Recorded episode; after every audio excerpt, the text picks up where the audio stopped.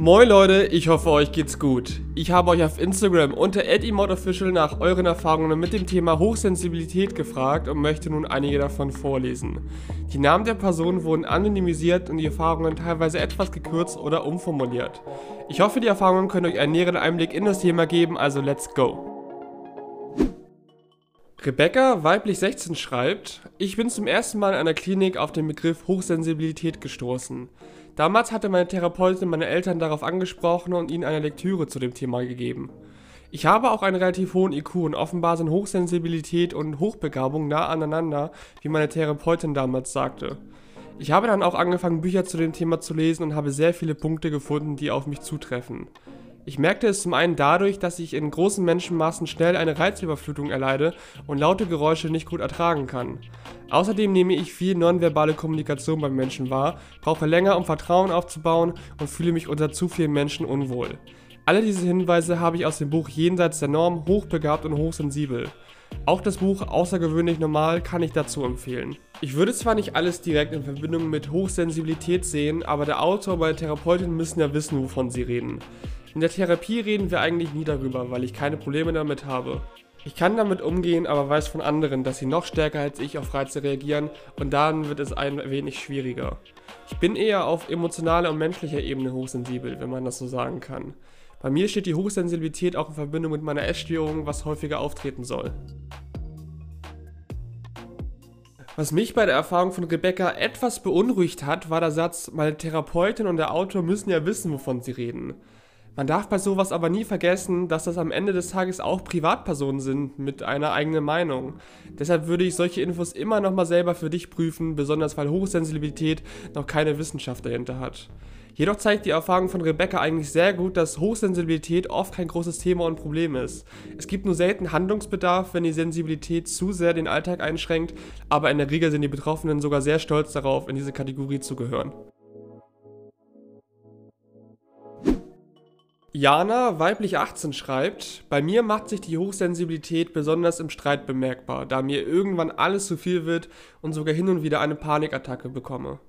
Mir fällt meine Hochsensibilität allerdings auch alltäglich auf, wenn ich nach Hause komme und erstmal Zeit für mich brauche. Außerdem reagiere ich auch sehr empfindlich auf spezielle Gerüche oder sie fallen mir früher auf als anderen. Ich selber habe nie bemerkt, dass ich hochsensibel wäre. Ich dachte einfach, dass dieses Überlastetsein nach dem Tag einfach an einer möglichen Depression liegen könnte oder dass ich mich einfach in vieles reinsteigere. Meine Therapeutin hat mir dann erzählt, dass sie schon anfänglich den Verdacht hatte, dass ich hochsensibel sei und hat mir dann einen Test angeboten, den ich dann gemacht habe und der ergab, dass ich stark hochsensibel bin. Für mich ist es manchmal schwer damit umzugehen, besonders in Streitsituationen. Außerdem ist das auch allgemein für mich etwas schwer, weil ich ein extrovertierter Mensch bin, aber durch die Hochsensibilität nicht dauernd unter Menschen sein kann. Besonders problematisch ist es dadurch auch mit meiner diagnostizierten Depression umzugehen, da ich sie dadurch einfach noch intensiver als andere Erkrankte wahrnehme. Für mich ist die Hochsensibilität ein ständiger Lernprozess. Ich fokussiere mich daher einfach immer auf die schönen Seiten der Hochsensibilität, denn ich nehme auch die schönen Momente intensiver wahr und kann Menschen dadurch besser helfen. Mir hat die Erfahrung von Jana nochmal gezeigt, wie verschieden die Meinung von Therapeuten sein kann. Sie ist ohne die Idee einer Hochsensibilität zu ihrer Therapeutin gegangen und hat von ihr quasi eine Diagnose oder so bekommen. Ich hingegen bin damals zu meiner Therapeutin mit einem Verdacht auf Hochsensibilität gegangen und sie meinte, dass sie von dem Ansatz nicht so viel halte und sensible Menschen nicht extra bezeichnet werden müssten. Wer weiß, vielleicht würde ich mich heute auch als hochsensibel bezeichnen, wenn meine Psychologin eine andere Meinung gehabt hätte. Letztendlich beschreibt Jana hier aber auch gut, dass Hochsensibilität keine Krankheit ist und auch sehr viele schöne Seiten hat. Charlie, weiblich 16, schreibt, Hochsensibilität hat sich bei mir in der Vergangenheit besonders dadurch bemerkbar gemacht, dass ich sehr betroffen von Emotionen anderer war. So wirklich angefangen hat das bei mir in der Pubertät. Wenn mir zum Beispiel jemand erzählt hat, dass er oder sie zu Hause misshandelt wird, dann konnte ich den Schmerz und die Emotionen dieser Person so stark nachempfinden, dass es zu meinem eigenen Problem wurde. Ich litt dann aktiv mit der Person. Als ich ungefähr 13 war, hat mich meine Mutter mit dem Thema konfrontiert, weil sie selbst davon betroffen ist. Dass ich hochsensibel sei, hat mich allerdings nur fühlen lassen wie ein Aussätziger, der nicht dazugehört und anders ist. Ich habe mich einfach dafür gehasst, anders zu sein und bin dadurch sogar in eine depressive Episode mit Selbstverletzungen und Suizidgedanken gerutscht. Schließlich war ich dann sechs Wochen stationär in Behandlung, weil die ambulante Therapie für mich zu wenig war. Ich habe ein Bewusstsein dafür erlernt, dass andere Probleme nicht meine eigenen sind. Ich kann für andere da sein, ihnen zuhören und viel Mitgefühl zeigen, ohne gleich alles unkontrolliert in mich hineinzusaugen. Seine eigenen Grenzen zu setzen ist völlig okay und wichtig. Im Moment bin ich nicht mehr in Therapie und ich komme sogar ziemlich gut damit klar. Ich habe akzeptiert, dass meine Hochsensibilität keine Last, sondern eine Gabe ist. Eine Charaktereigenschaft, die man wertschätzen sollte. Andere sollten wissen, dass es nicht nur eine Art von Hochsensibilität gibt. Bei jedem kann sich das anders bemerkbar machen. Um ehrlich zu sein, hat mich die Erfahrung von Charlie etwas erschrocken, weil sensibler als andere zu sein noch lange kein Grund sein sollte, sich selbst zu hassen. Aber in jungen Jahren kann man sich theoretisch echt für alles hassen. Es freut mich sehr, dass sie in der Therapie dafür eine Lösung gefunden hat und nun diese Seite an sich akzeptieren kann. Auch wenn diese Geschichte zeigt, dass Einordnungen in du bist hochsensibel und du bist normal komplett nach hinten losgehen kann.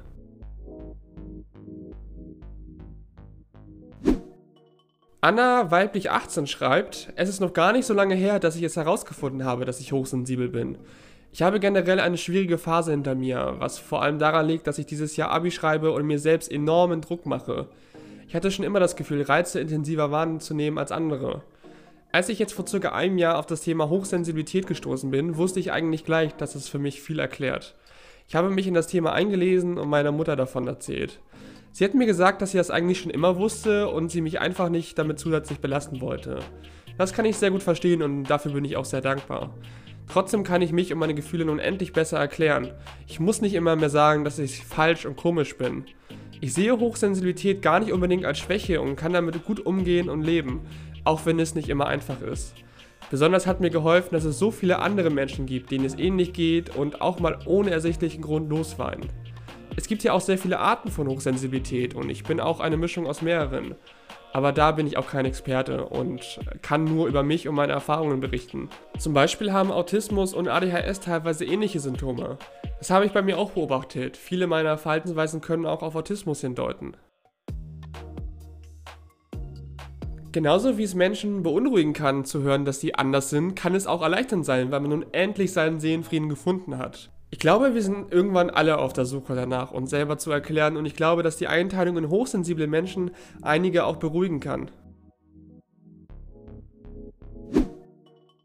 Marie, weiblich 17, schreibt, für mich ist das Ganze noch relativ neu, da ich erst vor ein bis zwei Monaten von anderen Leuten darauf aufmerksam gemacht wurde. Ich habe seitdem viel darüber nachgedacht, viel online darüber gelesen und unterschiedliche Tests dazu gemacht. Bei allen war die Antwort eindeutig, ich bin hochsensibel. Mein eigenes Gefühl bestätigt mir das auch, denn ganz viele Dinge, die ich wahrnehme, kann ich jetzt zuordnen. Vorher war es halt so, dass einiges bei mir einfach anders war und ich gar nicht wusste, warum das so ist und woher es kommt.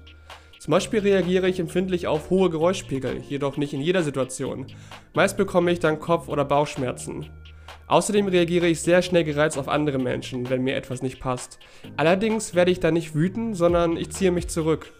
Zu dieser Liste kommen noch eine Menge anderer Dinge, aber das würde sonst den Rahmen sprengen. All diese genannten Dinge fühlen sich für mich sehr unangenehm an und ich konnte sie lange nicht zuordnen. Das Problem mit Hochsensibilität ist nämlich meiner Meinung nach auch, dass es nicht so bekannt ist und viele Menschen, gerade Jugendliche, dann mit dem negativen Adjektiv empfindlich betitelt werden. Sie werden dann als kleines Sensibelchen beschimpft. Ich denke, dass man Hochsensibilität sehr gut für sich nutzen kann.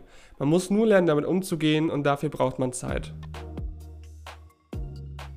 Was Marie beschreibt, kann ich voll verstehen. Besonders im Jugendalter will man nicht komisch sein oder eine Angriffsfläche bieten. Aber an sich beschreibt Hochsensibilität ja, dass man von Natur aus empfindlicher bzw. sensibler ist als andere. Das könnte man ja leider genauso angreifen, weil letztendlich findet man immer irgendwas. Aber Hochsensibilität ist so ja zum Glück keine Krankheit, sondern vielmehr ein Persönlichkeitsmerkmal. Das waren jetzt einige Erfahrungen zum Thema Hochsensibilität. Mein persönliches Fazit ist, dass die Thematik weiterhin recht umstritten bleibt. Ich kann total verstehen, wenn Leute sich damit beruhigt fühlen und es für sie vieles erklärt, aber ich bin immer noch etwas skeptisch, ob man sensible Menschen unbedingt als anders bezeichnen muss. Dennoch scheint es schon einige Ansätze zu geben, das Ganze als Persönlichkeitsmerkmal zu definieren und ich bin sehr gespannt, was da in Zukunft noch kommt. Ich hoffe, die Erfahrungen konnten dir einen näheren Einblick in das Thema geben. Schreib mir gerne deine Erfahrungen zu dem Thema und lass mich wissen, wie du diesen Podcast fandest. Danke fürs Zuhören und bis zum nächsten Mal.